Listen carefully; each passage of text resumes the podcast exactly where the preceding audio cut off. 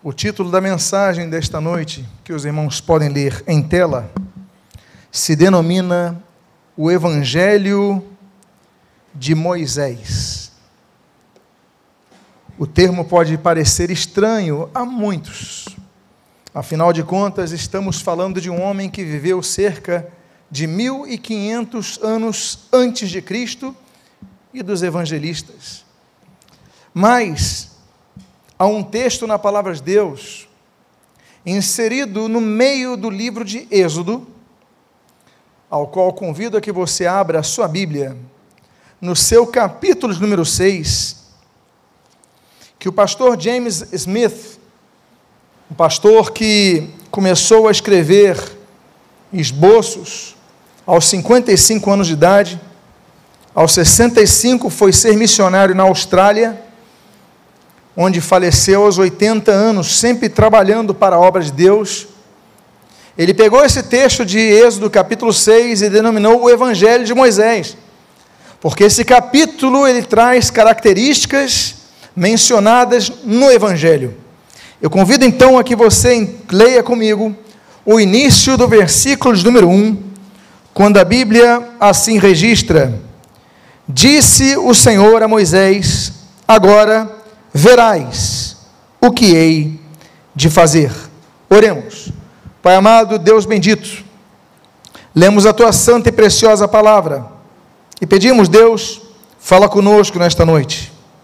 Fortalece a nossa alma, edifica a nossa fé. E o que nós pedimos, nós fazemos agradecidos em nome de Jesus. Amém e amém. A Bíblia nos diz em Êxodo capítulo 1 que Moisés era um homem destinado à morte e morte prematura. A lei ordenava a morte das crianças hebreias, mas a sua família, de maneira engenhosa, o coloca numa arca, uma pequena arca que de junco vai ser colocada no rio Nilo e guiada por Deus como fora a arca de Noé como nós lemos no registro de Gênesis. Aquela arca é guiada.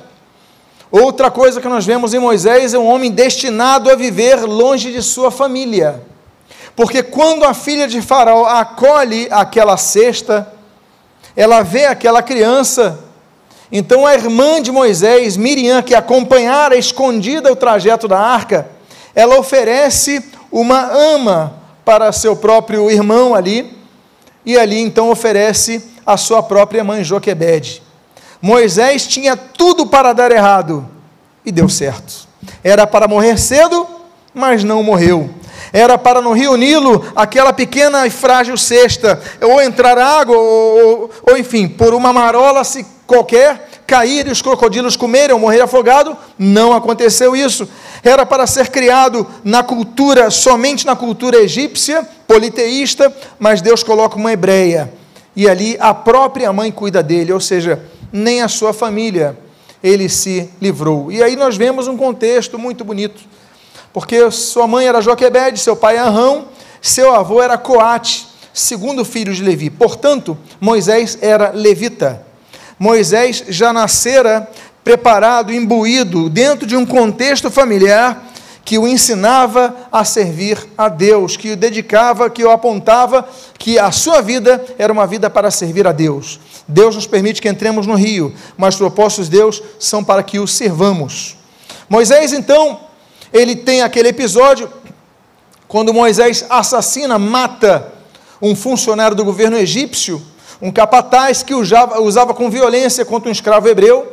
Ou seja, Moisés, um homem que tem senso de justiça, Moisés, um homem que quer defender aquele que está sofrendo injustamente. Moisés se antepõe e ele comete um crime. Não estamos aqui é, floreando a vida de Moisés e a Bíblia tampouco o faz. Ele mata um homem e, como consequência disso, a sua vida é colocada a prêmio para a morte. Moisés foge do Egito, Moisés vai para o terreno, a terra, a região de Midian, e ali, depois de 40 anos de idade, ele vai passar 40 anos de idade foragido. 40 anos de idade fora do conforto. 40 anos de idade fora dos privilégios que ele tinha como palaciano que era ali no Egito. E naquele período, então, ele aprende a apacentar ovelhas. Saindo do luxo, ele aprende novas tarefas simples. Saindo do conforto, ele aprende a, a, a valorizar pequenas coisas que talvez jamais ele o fizera enquanto na corte do Faraó, como, por exemplo, tirar carrapatos de ovelhas. Mas ali, quando ele tem então 80 anos de idade, Deus o chama. Êxodo capítulo 3 diz então que aparece uma sarça que ardia, e ali Deus fala com ele, manda tirar a sandália dos seus pés. Agora o terreno era santo, agora uma nova fase para a vida, uma nova fase de, de comprometimento com a causa de Deus, e Deus lhe dá uma instrução. Então nós conhecemos a vida de Moisés. Todos aqui já ouviram muitas pregações sobre Moisés.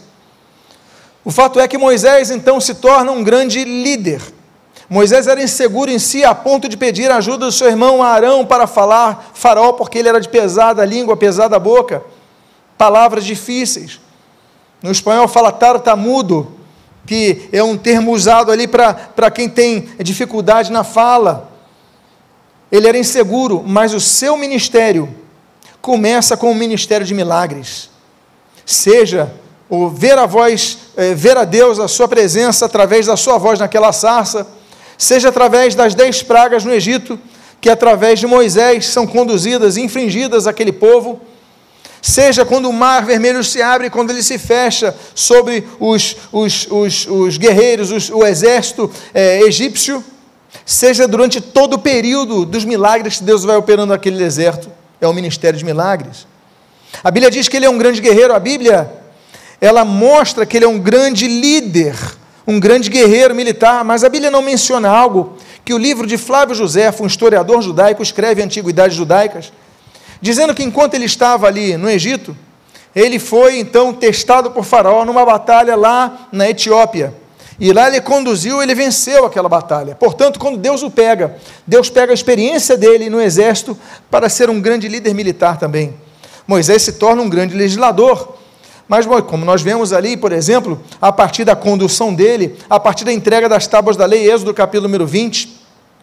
Mas Deus então também começa a formatar esse homem. É um homem muito especial. É um homem, ministério de milagres, legislador, um grande líder, um homem que configura-se, por exemplo, a Bíblia fala que é um homem de oração. Êxodo capítulo número 32. Êxodo número 34 fala que Moisés, ele foi um homem que jejuou 40 dias. A Bíblia menciona, e todos nós sabemos, Mateus capítulo 4, o Senhor Jesus, ele fica sem comer durante 40 dias. Elias, 1 Reis, capítulo 19, fica sem comer durante 40 dias. E Moisés são três pessoas que fazem um jejum de 40 dias na Bíblia. E Moisés é um deles. A Bíblia fala que Moisés é um homem justo, a Bíblia fala que Moisés é um homem intercessor, ele intercede por seu povo. A Bíblia diz em Números capítulo 12 que é um homem manso, ele age com mansidão, ele procura resolver as coisas com mansidão. A Bíblia diz que ele é um compositor musical. Aliás, a Bíblia fala de duas músicas, duas canções de Moisés. A primeira em Deuteronômio capítulo 32 e a segunda em Apocalipse capítulo número 15, quando nós temos duas composições de Moisés. Moisés é um homem que a Bíblia diz, em Deuteronômio capítulo 34, que seus olhos não escureceram. Moisés é um homem que não tem sepultura. Afinal de contas, onde está a sepultura de Moisés? Ninguém o sabe, Deus não o permitiu. O fato é que lá no Evangelho de Mateus, no capítulo 17, nós voltamos a ver a figura de Moisés. A Bíblia diz que Jesus, no Monte da Transfiguração, estava com Moisés e estava com Elias. Duas fases do Antigo Testamento coisas preciosas, e dois homens que você não encontra os seus sepulcros, junto com aquele que no meio deles estava, cujo sepulcro ficou vazio. Quantos podem glorificar a Jesus por causa disso? Meus amados irmãos, eu quero então trazer nesse capítulo rico, capítulo número 6, sete boas novas. Porque o que é evangelho? A palavra evangelho vem de duas junção de dois termos. Eu angelos, eu, angelion. Angelion e eu são duas palavras que juntam o termo evangelho. Tudo que tem no grego eu significa bom. Então, por exemplo, eucaristia, bom carisma, bom dom, ou como os gregos chamam, eutanásia, boa morte. Tudo que tem eu na, na frente é algo positivo. É eureka, boa ideia. Eunice, eu, Nike, boa vitória. Tudo que tem eu na frente é algo bom. Agora, e o que, que e, e o angelium vem de angelos? Ué, o que, que lembrou você quando eu falei angelos? Angelos, você lembrou de anjos.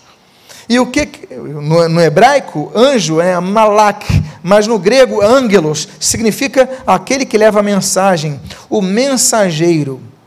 Quem era o evangelista no mundo grego? O evangelista no mundo grego era um transportador de boas notícias. Toda a família real tinha um evangelista. Ou seja, eles tinham seus próprios correios, por dizermos assim, né, tinham seus próprios mensageiros, mas um deles era o Euangelium, ou seja, o que transportava só boas notícias. Por que, que havia a figura do evangelista no mundo grego? Porque qualquer notícia que chegasse, o evangelista seria o primeiro a ser ouvido. Porque os palacianos queriam, quero ouvir essa boa notícia. Então, por exemplo, tem alguém que está grávida da, da família real em outra cidade. Chega o evangelista, deixa ele entrar logo, ele vai trazer uma boa notícia. Olha, nasceu a criança. Ele já, a figura do evangelista, eu, ângelos, é o que traz boas notícias. Por isso o Senhor Jesus, ele fala do evangelho. Por isso que a Bíblia, os evangelistas, bons mensageiros, eles apontam então o Evangelho de Jesus Cristo, ou seja, as boas notícias de Jesus Cristo, ou seja, as boas, mas que notícias? O evangelista trazia novidades, portanto, as boas novas, de grande alegria, como também nós lemos ali em Lucas capítulo número 2. Esse, essa, essa significação, esse significado de boa notícia, evangelho, nós vemos nesse texto. E boas notícias trazem responsabilidades também.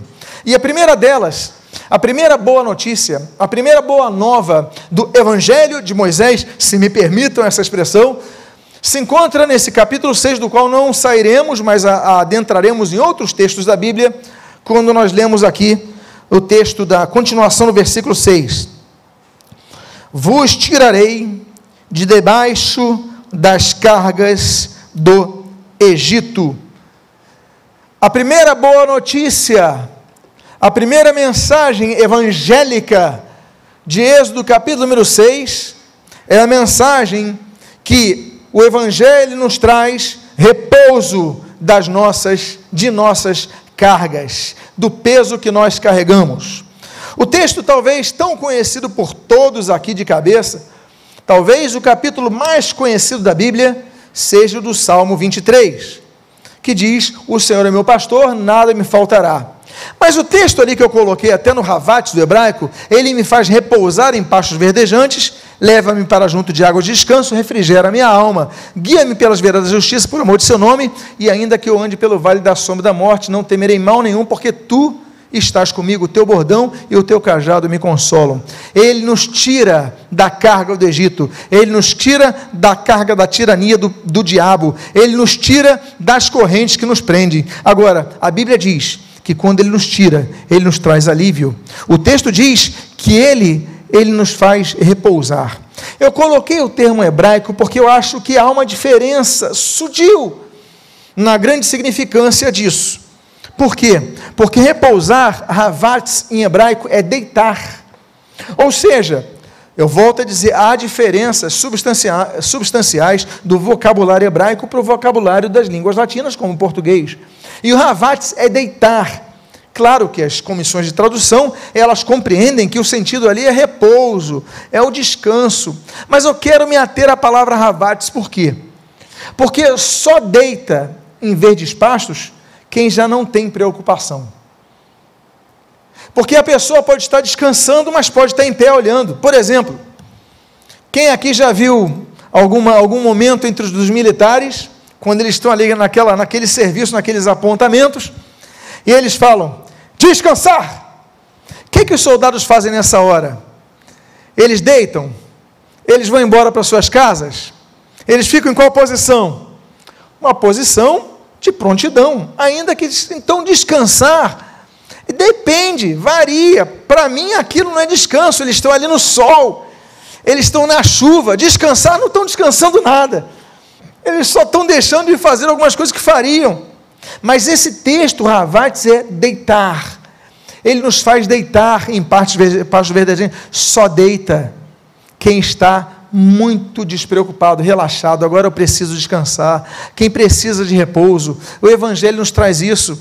O Senhor Jesus, ele vem para nos trazer repouso. E eu gosto muito então aquele texto que o Senhor Jesus fala em Mateus capítulo 11, versículo 28: Vinde a mim, todos vós que estáis cansados e sobrecarregados, e eu vos aliviarei não é você vai se aliviar, não é o seu irmão, claro, nós podemos carregar a carga um dos outros, claro, mas quem traz o alívio da nossa alma, não das circunstâncias que nós estamos vivendo, não alguém que possa pagar a sua conta, ou te dar uma carona, ou te ajudar na obra da sua casa, não, é um alívio maior, é aquela paz que só Jesus pode dar, por isso que Ele traz o alívio, Ele nos faz ravates, Ele nos faz, olha, agora eu posso deitar nesses pastos verdejantes, por quê? Porque eu sei que eu estou protegido. Olha aí a declaração de fé. Eu sei que não vai vir um lobo e vai me atacar. Eu sei que eu estou na melhor situação. Eu fico imaginando o rei Davi quando compôs esse hino, esse belo hino do Salmo 23. Eu fico imaginando ele fala: "Ah, ele me faz deitar nos pastos verdejantes". Eu fico imaginando Davi naquele pasto tranquilo. Eu fico imaginando nem formiga tinha naquele pasto naquela hora. Porque sim, quem já fez piquenique já deve ter notado. É muito bonito para foto. O problema são as formigas que estão ali ou as mosquinhas que te cercam, na verdade é comida. O caso de Davi não, é o repouso completo. Ele deve ter descansado ali, ele começou a fazer essa canção, olha, é o Deus que nos protege, é o Deus que cuida de nós, é o Deus que nos guia e ainda, olha que expressão bonita, no vale da sombra e da morte. No hebraico, né, é, no vale das sombras profundas, ali no termo hebraico, do texto hebraico, mas o profundas ligado ao termo de morte. Ele fala, mas olha, eu vou ter paz, o Senhor vai cuidar de mim, eu estou relaxado, Deus cuida de mim, que coisa bonita. Então, essa é a primeira boa nova do Evangelho de Moisés. Há uma segunda boa nova nesse capítulo número 6, na continuação do versículo número 6, quando a Bíblia diz: E vos livrarei da sua servidão. Nós somos salvos da morte eterna, nós somos salvos da condenação, nós somos salvos de tantas coisas. Mas esse texto está falando do livramento que Deus nos dá da servidão que nós outrora tínhamos ao diabo. A Bíblia começa, por exemplo, nesse texto de Colossenses, aliás, é a carta cristológica, talvez uma das cartas mais cristológicas do Novo Testamento a cristologia profundíssima nessa carta que Paulo escreve aos cristãos de Colosso, na cidade grega. E ele diz assim: Ele nos libertou do império das trevas e nos transportou para o reino do Filho do seu amor. O que, que nós aprendemos com isso? Que a libertação indica uma, um, uma transposição, ou seja, nós somos transportados de um lugar para outro. O texto fala o que, que Jesus nos faz.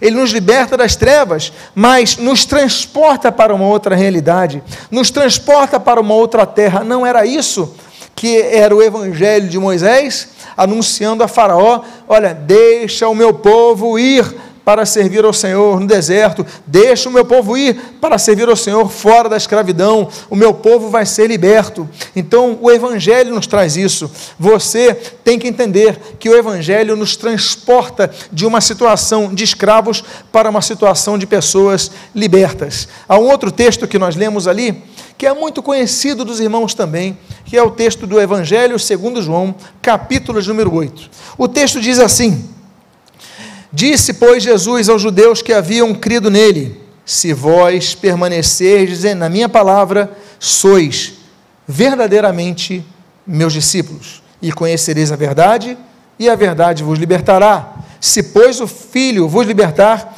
verdadeiramente sereis livres. Eu quero fazer uma observação. Nós costumamos somente citar o versículo 32 e esquecemos do 31. Porque é fácil nós dizermos: olha, e conhecereis a verdade, e a verdade vos libertará. Essa frase é 100% precisa? Sim, Claro que é. Conhecendo Jesus, ele verdadeiramente nos livra. E olha, esse verdadeiramente é a acentuação de uma realidade. É como ele repetisse é, duas vezes, né? Aleiteia, aleiteia, ou seja, é verdade, é verdade, verdadeiramente, olha, com toda certeza, vocês vão ser livres se vos libertar.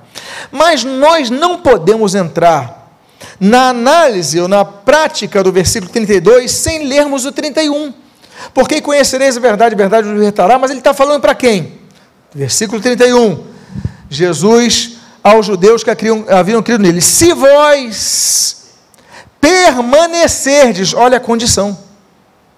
Se vós permanecerdes, onde? Na minha palavra, sois verdadeiramente os meus discípulos, e conhecereis a verdade, e a verdade vos libertará. Então o texto não começa, começa com conhecereis a verdade.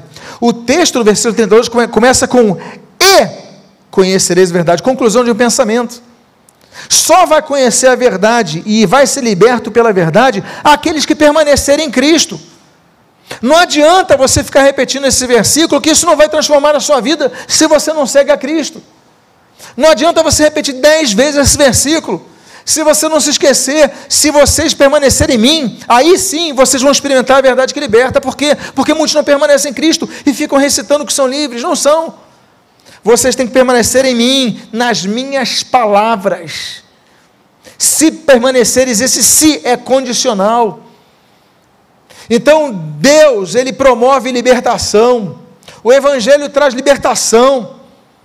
Mas se João 3,16 fala, porque de tal maneira amou Deus ao mundo que deu o seu Filho unigênito para que todo aquele que nele crê não, per, não pereça, mas tenha vida eterna. A Bíblia diz: aquele que não crê já está o quê? condenado, porque no, porquanto não crê no Filho de Deus. Nós só lemos o 16 e esquecemos os outros versículos do versículo do capítulo 3.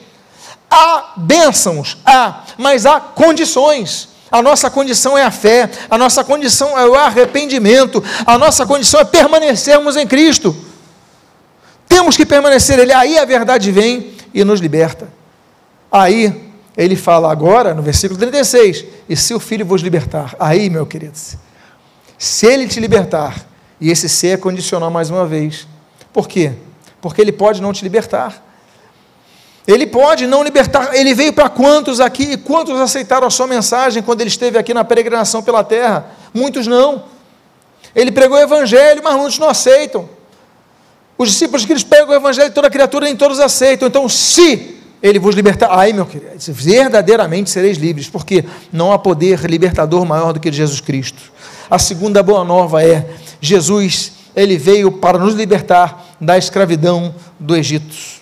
Há uma terceira boa nova que eu gostaria de compartilhar nessa noite. Há uma terceira mensagem que nós, eu gostaria de compartilhar neste Evangelho de Moisés. E ele se encontra ainda no versículo número 6 do capítulo 6, no final dele, quando diz: e vos resgatarei com braço estendido e com grandes manifestações de julgamento. Quem resgata? Resgata-se a quem? Só se resgata quem está preso. É o preço do resgate. Se a pessoa está presa ilegalmente, nós chamamos de sequestro então você paga o resgate do sequestro. Se a pessoa está presa legalmente, então você pode de alguma forma tirar a pessoa da prisão para ficar num ambiente mais acomodado, como da sua casa, etc. Você paga a fiança. A fiança é uma forma de resgate, ainda que não integral, mas ainda assim parcial, para que a pessoa saia daquelas grades. Quem era resgatado eram as pessoas que não tinham liberdade. E o resgate, então, era pago para libertar, por exemplo, um escravo. Nós temos belíssimas histórias de alguém que chegava num porto e falava: Eu quero esse, esse, essa, essa, essa. Pagava o preço. Então, aqueles escravos que vinham mormente da África, eles chegavam e o que, que eu tenho que fazer agora? O que, que o senhor quer que eu faça? E a pessoa falava: Eu quero que vocês tenham liberdade. O nome dessa pessoa que pagou é o resgatador. Este mesmo é o princípio de Jesus Cristo, o nosso Senhor. Porque nós estávamos presos, nós estávamos acorrentados, nós éramos escravos e Jesus então pagou o seu resgate. Meus amados irmãos, esse texto é tão profético, mas tão profético, mas tão profético que o texto diz: "E vos resgatarei com o quê? O braço Quem lembra você?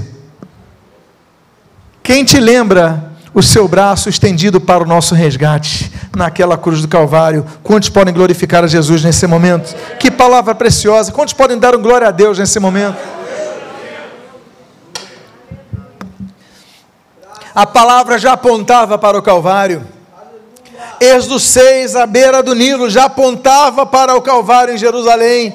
Vai ser com o braço estendido que você vai ser resgatado. Você não vai ser mais escravo, você vai ser livre. Por isso que a Bíblia diz, em 1 Coríntios capítulo 6, versículo 20, no capítulo 7, versículo 23, pois vós, vós fostes comprados por preço. Por preço fostes comprados, não vos torneis escravos de homens. Meus amados, muitos são libertos por Cristo, mas se colocam como escravos de homens. Lutero, reformador, ele falava sobre isso. Olha, nós somos livres, somos livres da religiosidade latente, somos livres dos domínios dos homens. Muitas vezes, a pessoa é liberta por Jesus e ela começa a servir com todo amor na igreja de Cristo e começa então a ser explorada pelas suas lideranças, começa a ser chantageada por seus pastores, começa a ser esfoliada por eles, usada, usurpada, e quando eles retiram tudo, não se dão conta que muitas vezes extraíram a coisa mais preciosa que essa alma tinha quando se converteu a Cristo, a sua própria fé. E quantos estão desviados por causa disso? Foram livres por Cristo, por Cristo, mas pela sua falta de conhecimento bíblico se colocaram como escravas dos outros.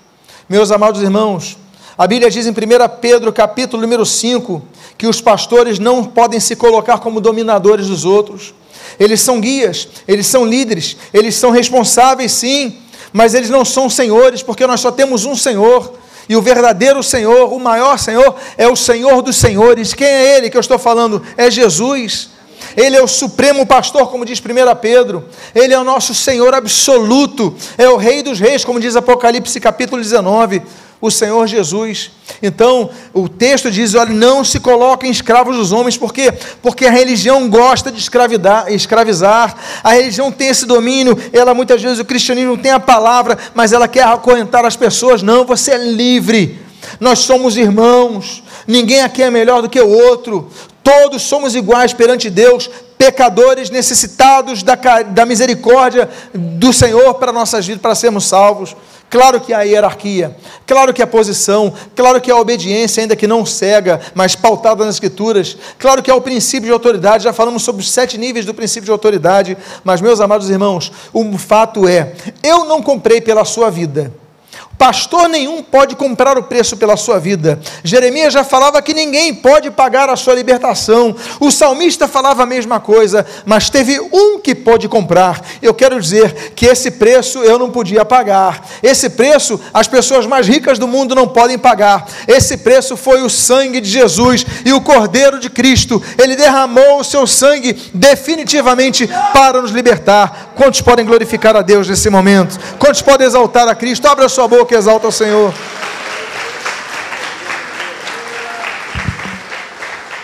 Esse evangelho de Moisés, nesse sentido de resgate, a Bíblia nos diz, não nesse texto, a referência está errada. Estou falando desse texto de 1 Timóteo, capítulo número 2, versículo número 5, quando a Bíblia diz, versículo 6 também, por conta um só Deus e um só mediador entre Deus e os homens, Cristo Jesus, vírgula, homem. Mas o texto continua no versículo 6 dizendo: O qual a si mesmo se deu em resgate por todos. Eu coloquei o paz ali, porque há várias palavras para todos. E esse paz é um grupo específico. Né? Ele pregou por toda a Judéia. Ele não pregou por toda a Judéia, literalmente. Não havia internet, não havia televisão. Ele pregou nas aldeias onde ele passou. Os discípulos pregaram nas aldeias onde passaram. A Bíblia fala que todos vinham a ele, não todos foram a ele. Então, esse paz no grego é um grupamento de pessoas representativa. ele deu a sua vida em resgate por todos, por todos aqueles que nele creem, por todos aqueles que aceitam pela fé a, a, o oferecimento do Evangelho. E a Bíblia então diz: olha, o preço do resgate foi o próprio Senhor Jesus. É por isso que nós só cultuamos a Jesus Cristo. É por isso que nós só adoramos a Jesus Cristo. É por isso que nós só louvamos a Jesus Cristo. É por isso que nós só depositamos a nossa, a nossa fé em Jesus Cristo. A nossa fé não está em nenhum religioso, a nossa fé não está em nenhum líder, a nossa fé não está em nenhuma denominação, a nossa fé não está em ninguém senão em Jesus Cristo. Ah, mas aquela pessoa foi muito santa, glória a Deus, irmãos nossos, pessoas maravilhosas, imitáveis em muitas coisas, mas elas não pagaram seus próprios sangue pelo meu resgate, só Jesus pagou. Só Jesus, a Ele toda honra, a Ele ele toda glória, a Ele todo louvor. Eu quero falar de uma quarta boa nova. Nesse texto escrito cerca de 1500 anos antes de Jesus Cristo, que James Smith chamou de o Evangelho de Mateus. E essa quarta boa nova, ela se encontra no início do versículo número 7, quando diz: Tomar-vos-ei por meu povo, e sabereis que eu e serei o vosso Deus. Eu chamo atenção a essa frase, porque no capítulo 3, quando Deus aparece a Moisés, ele falou: Eu vou libertar o meu povo. Eu ouvi o clamor do meu povo diante dos capatazes. Mas nesse texto, ele vai colocar isso no futuro tomar-vos-ei por meu povo e serei o vosso Deus. Portanto, não eram povo de Deus. Ele tinha falado porque Deus sabia quem ia ser salvo. Deus sabia quem ia ouvir a mensagem da libertação, Deus sabia quem ia ouvir a mensagem anunciada por Moisés, Deus sabia quem iria seguir o Israel, Israel saindo do Egito. Mas ele fala agora o seguinte: avisa esse povo, avisa as pessoas que eu quero torná-los meu povo. Meus amados irmãos, quantos se desviaram da palavra? Quantos? A Bíblia fala de pessoas que se desviaram, que andaram no caminho correto. Por exemplo, 1 Reis capítulo 11, o rei Salomão. 1 Reis capítulo 12, Jeroboão se desviou. 1 Timóteo, 1 Timóteo capítulo 1, Alexandre e Mineu se desviaram. 2 Timóteo capítulo 4, nós temos o caso ali de Demas, que se desviou. A Bíblia diz no capítulo 6, versículo 66 do Evangelho segundo João, que os discípulos de Cristo se desviaram, largaram o Senhor Jesus quando ele foi duro com as suas palavras.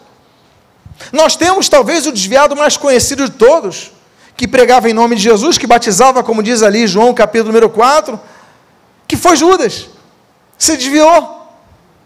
Então nós temos que estar atentos, porque Deus nos torna seu povo, quer nos tornar seu povo.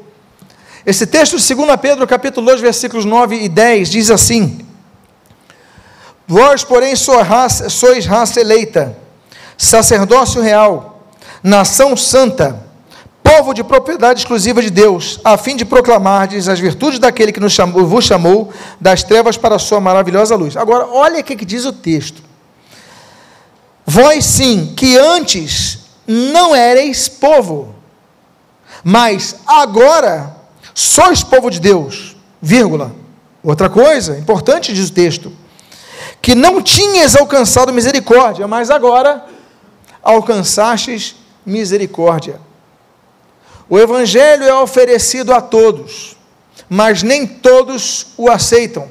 A misericórdia de Deus é oferecida a todos, mas nem todos o aceitam.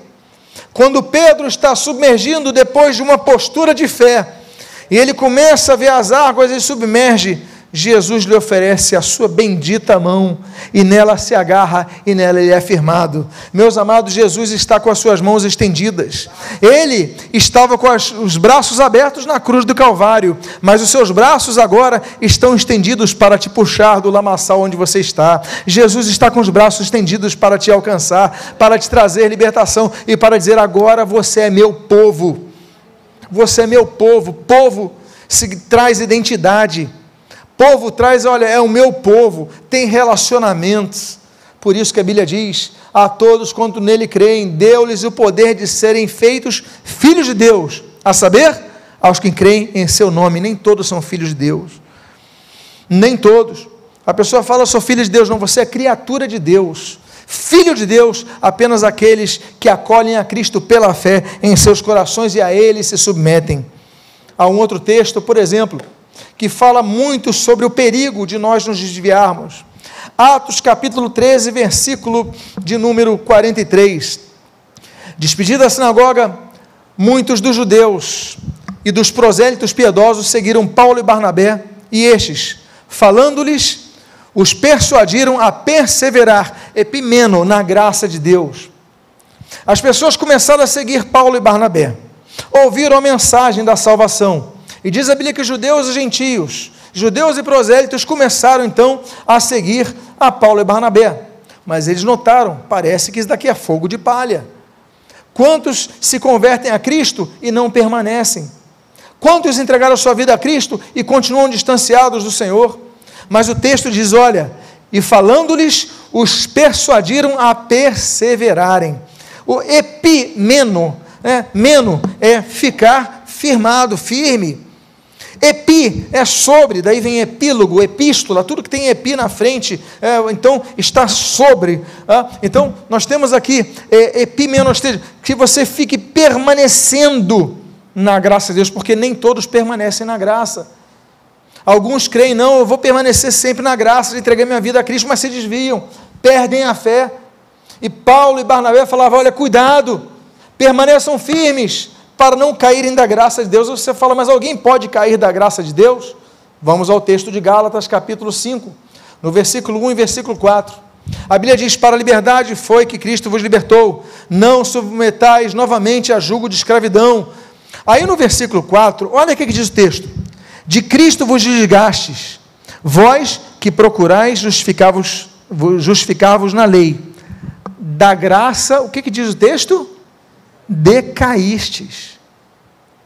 Pessoas caem da graça. Sou eu que estou falando, não. O apóstolo Paulo, nas Sagradas Letras, está explicitando isso. Vocês decaíram da graça. Ou seja, estavam na graça. Ou seja, tinham se levantado pela graça e agora caíram novamente. Eram escravos, foram libertos e voltaram a ser escravos. Então nós devemos ter cuidado para não decairmos nessa graça que nos é oferecida. Há um texto ainda mais forte. Me permitam ir adentrando na força dos textos que nos colocam da necessidade de nós perseverarmos na fé, porque alguns dizem que o crente não se desvia. O texto de Hebreus, capítulo 10, no versículo 38 e 39, diz assim: Todavia, o meu justo viverá pela fé, e se retroceder, nele não se compraz a minha alma. Aí diz o texto: Nós, porém, não somos dos que retrocedem para a. Espera aí, eu li, eu, eu li certo ou li errado? Não somos dos que retrocedem para a perdição. Somos, entretanto, da fé para o quê? conservação da alma. A alma precisa ser conservada, mas nós temos que ter cuidado para não retrocedermos. Temos que estar atentos e muito atentos a isso.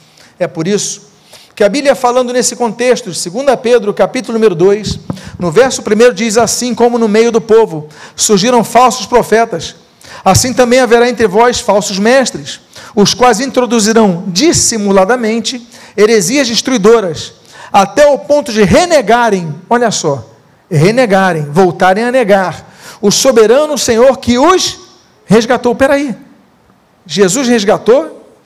Como é que eles podem renegar? Se resgatou, vão ter resgatados para sempre? O texto não diz isso. Diz, a ponto de renegarem o soberano Senhor que os resgatou. E o que, que continua dizendo? Trazendo sobre si mesmos repentina destruição. Mas Jesus não resgatou eles? Como é que eles podem trazer repentina destruição? O texto é claro, a graça nos alcança, mas nós devemos permanecer firmes para que não tragamos, tragamos sobre nós essa situação, esse contexto. A quinta boa nova que eu gostaria de compartilhar com os irmãos. A Bíblia diz, no versículo número 7, e sabereis que eu sou o Senhor, o vosso Deus, que vos tiro de debaixo das cargas do Egito. Quem tem a vida transformada por Cristo, ele sabe que está salvo. Nós sabemos que fomos transformados por Cristo. A Bíblia fala que o próprio Espírito, Romanos capítulo 8, versículo 16, o próprio Espírito testifica nosso Espírito que somos filhos de Deus. É uma certeza que nós temos, o Evangelho nos traz. 1 João capítulo número 3, no início do versículo 14 diz: Nós sabemos, nós sabemos, e o termo ali no grego é gnóstico, né? nós conhecemos, nós temos é, conhecimento de fato, que já passamos da morte para a vida. Ou seja, essa paz que nos inunda o coração. Devemos estar vigilantes, devemos, mas sabemos que fomos salvos por Cristo. Sexta boa nova, das sete que eu gostaria de compartilhar com os irmãos. Sexta característica dos evangelhos, nesse capítulo 6 de Êxodo. A Bíblia diz: E vos levarei à terra, a qual jurei dar a Abraão, a Isaque e a Jacó e vou lá darei como possessão.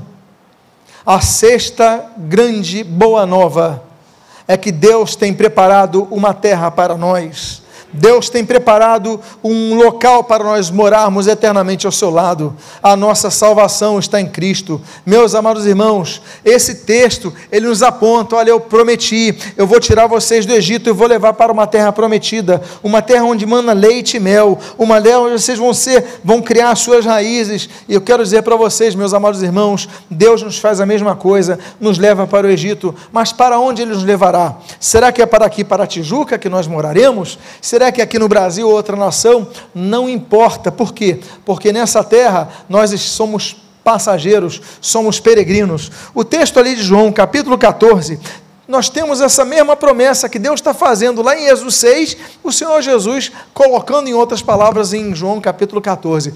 Olha que promessa bonita. A Bíblia diz: Na casa de meu pai há muitas moradas. Se assim não fora, eu vou teria dito, pois vou preparar-vos lugar. E quando eu for e vos preparar lugar, voltarei e vos receberei para mim mesmo, para que, onde eu estou, estejais vós também.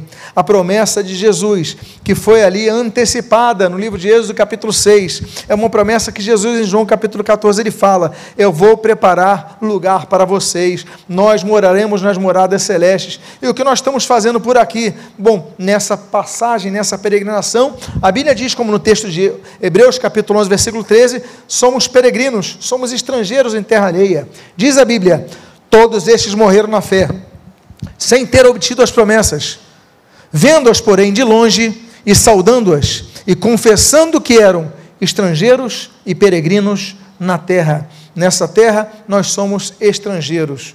Estrangeiro, ou seja, nossa morada não é daqui, nós pertencemos ao outro reino, é o reino de Deus. Por isso que nós temos um rei acima de todos. Jesus Cristo é o nosso rei e ali nós viveremos para sempre ao lado dele, meus amados irmãos. Então nós somos peregrinos. Peregrino é quem está de passagem no local temporariamente ele peregrina por uma terra. As pessoas chamam, os peregrinos estão fazendo aquilo ali, os peregrinos não são dali, não ficarão ali. Nós somos peregrinos nessa terra, não somos daqui, apenas nascemos aqui, mas não ficaremos aqui por quê? Porque um dia habitaremos ao lado do Senhor para todo o sempre.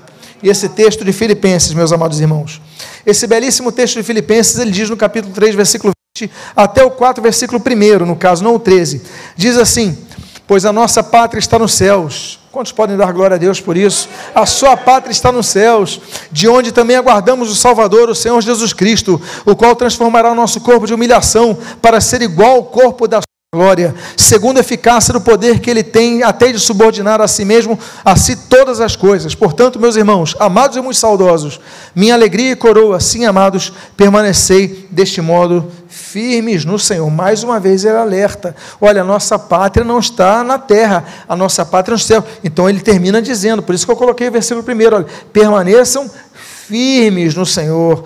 Não percam essa promessa. E eu quero ir então para a última, a última a mensagem do Evangelho que nós vemos claramente nesse texto de Êxodo, capítulo número 6.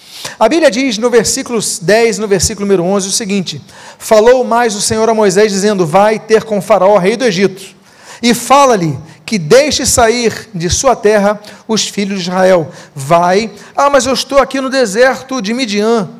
Vai até o Egito, anuncia ele. Mas eu tenho que voltar para uma terra que não me recebem bem. Vai até o Egito, anuncia ele. Mas eu tenho que pregar no meio de, de um ambiente que não é muito amistoso. Vai e prega ele. E essa é a nossa função que nós vemos no Evangelho. O Senhor Jesus ele diz claramente: olha, ide por todo mundo e pregai o Evangelho a toda a criatura quer ouçam, quer não ouçam, nós vamos pregar a palavra de Deus. Devemos pregar, quer aceitem, quer não aceitem. A igreja não pode ser conduzida por essa sociedade. É a igreja que tem que transformar a sociedade. Nós não podemos ser conduzidos pelos meios de comunicação. A igreja tem que ser luz do mundo e sal da terra para salgar esse alimento que está podre sendo oferecido aí. Eu quero dizer, a diferença é a luz. A luz que brilha, ela é mais forte do que as trevas. Então eu não entendo por que muitas igrejas, muitos cristãos se submetem ao que o mundo tenta impor, ao que o sistema tenta impor, ao que a sociedade tenta impor.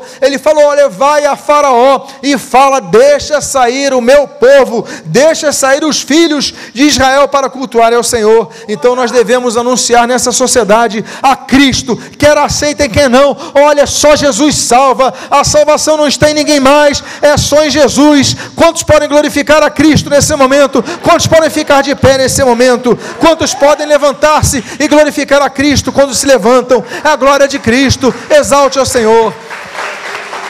Eu quero convidar a você a fechar os seus olhos agora.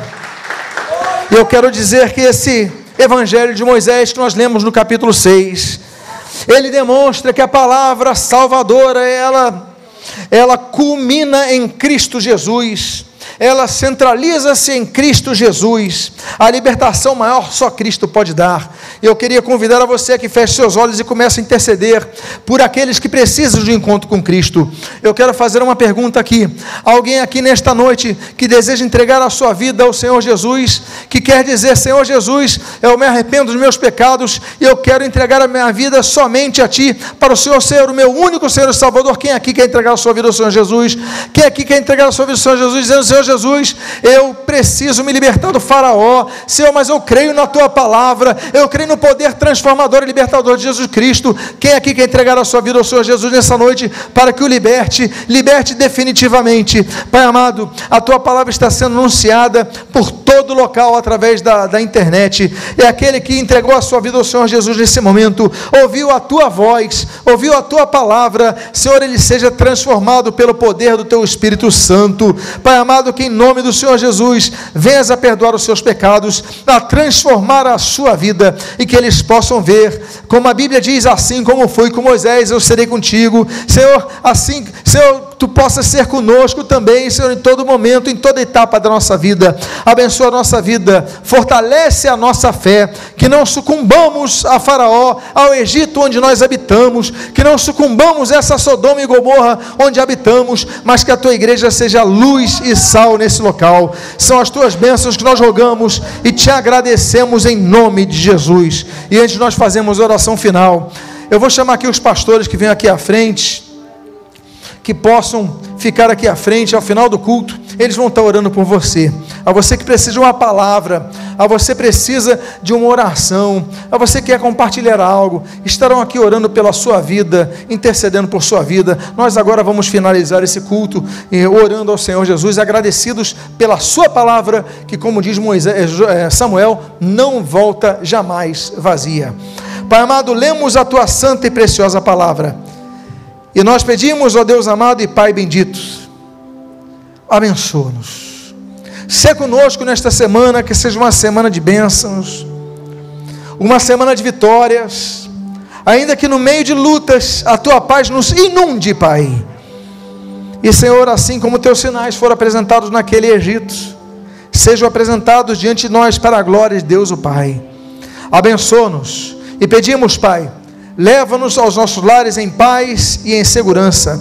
Oramos debaixo do amor de Deus, o nosso Pai, debaixo da graça salvadora do Senhor Jesus Cristo e debaixo das doces consolações do Santo Espírito de Deus, hoje e para todos sempre. Amém e amém. E quantos podem dar o melhor aplauso a Jesus Cristo? Diga à pessoa que está ao seu lado que Deus te abençoe rica e abundantemente em nome de Jesus. Pastores estão aqui para orar por sua vida. Você que desejar pode se aproximar.